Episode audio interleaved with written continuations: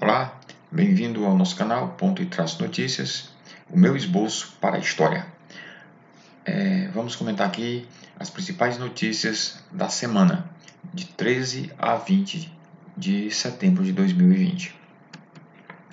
A semana na segunda-feira, dia 14 de setembro, começou com a notícia de que a Lava Jato denuncia o ex-presidente Lula em mais uma investigação. É, já nos seus estertores, pelo que a gente está vendo aí, a Lava Jato ainda tenta é, mostrar serviço para evitar a sua extinção de uma forma absoluta. Né? Mas é, essa denúncia aí do, do ex-presidente Lula, pelo que a gente percebe, não vai, não vai muito longe, tá? Eu acho que já não há mais aquela disposição para é, é, dar, dar ânimo da, da alma nova à, Lava Jato. Muito pelo contrário, né? Pelo que a gente está vendo aí, os, os movimentos que a gente percebe são no sentido mesmo de, é, se não extinguir totalmente, pelo menos acalmar o lavajatismo, tá bom? Então, é, essa denúncia aí é, vai ficar em banho-maria aí durante muito, muito, muito tempo, tá?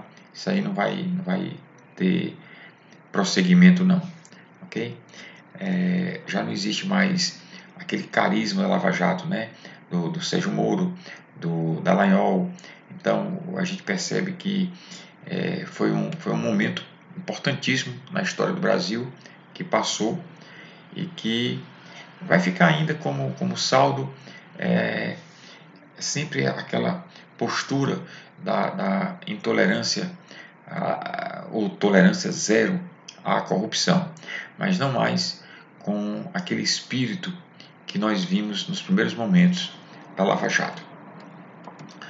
Na, no dia 15, a, a gente viu a notícia de que o Bolsonaro é, abandonou a ideia de implementar o Renda Brasil, que era um programa que iria substituir o Bolsa Família, né, deixar aí a marca do governo Bolsonaro no, na questão social.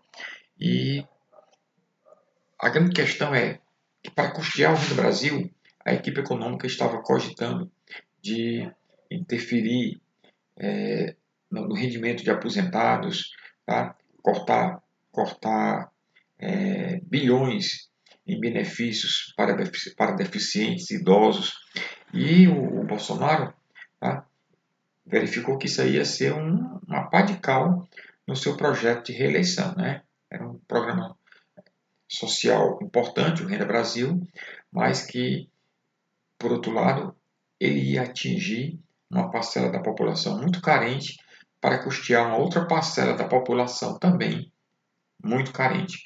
Como ele mesmo diz, ele não poderia tirar dos pobres para dar para os paupérrimos.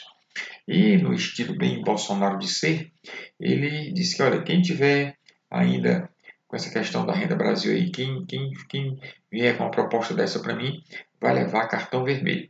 Tá? É, todo mundo entendeu que esse cartão vermelho aí, essa ameaça do cartão vermelho, foi para o Guedes e toda a sua equipe né, econômica. Mas o, o Guedes, Paulo Guedes, o ministro da Fazenda, desculpa, o ministro da Economia, é, ele disse logo, olha, esse cartão vermelho aí não, não, não foi para mim, né? não foi para mim. Mas o que a gente percebe também é que, mais uma vez, o Bolsonaro desautoriza o, o Paulo Guedes, né? o seu é, tão famoso posto Ipiranga, tá? e cada vez mais o Paulo Guedes fica um ministro menor. Na quarta-feira a gente viu o Banco Central interrompendo o ciclo é, do corte dos juros, né, mantendo aí a taxa de juros em 2%. Isso aí nada mais é do que nem do que um, um, uma atitude do, do, do, Banco Central tá, preocupada com a inflação, que ela está vendo aí a inflação tá, começando a, a, a subir, é, principalmente em relação a alimentos. Né? A gente está vendo agora nesse momento o preço do arroz tá, tá, tá lá em cima, tá estratosférico realmente e é preocupante. Então o Banco Central preferiu manter os juros como está para aguardar aí mais algum tempo para ver se recomeça o movimento de baixa dos juros. Então, esse foi, na, no âmbito econômico, a principal notícia da semana.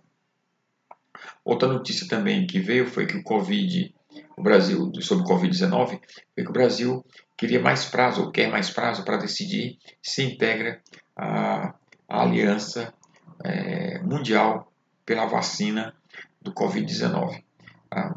O prazo terminaria é, na sexta-feira, mas aí o, o governo brasileiro querendo mais prazo. No entanto, no final de semana, a gente já teve a notícia de que o Brasil é, aderiu a, ao consórcio mundial aí, tá? Pela aliança, é, pela vacina é, contra o Covid-19. É, no dia no dia 17, a gente viu é, no esporte o Flamengo tomar uma goleada de um time do Equador, o Del Valle, pela Libertadores. Foi um vexame. O Flamengo, que já no domingo tá, anterior, né, no dia 13, é, também perdeu para o Ceará pela, pela, pelo Campeonato Brasileiro e perdeu de 2 a 0. Mas lá no domingo, o Flamengo tinha a desculpa de que não, não eu estava poupando jogadores aí para a Taça Libertadores, então ele veio com um time reserva, ou pelo menos um time misto, não era realmente o time principal. Mas o Ceará não teve nada a ver com isso, né? Essa atitude do Flamengo de poupar seus jogadores. E o Ceará foi lá e ganhou do Flamengo de 2 a 0. Aí o, o vexame do Flamengo realmente foi lá na, no Equador. Tomou de 5 a 0 nessa fase de grupos da Libertadores. Tá? Então foi realmente uma derrota histórica para o Flamengo e vai levar tempo aí para ser esquecida pelos torcedores e pelos não torcedores também do Flamengo. Também na, no dia 18, na sexta-feira, passou a valer a Lei Geral de Proteção de Dados, tá? que é uma lei que estava aí em stand-by, mas que já entrou em vigor. É, essa lei, que inicialmente foi muito polêmica, mas é, passa a ter um certo é, controle é, sobre é, os usuários tá?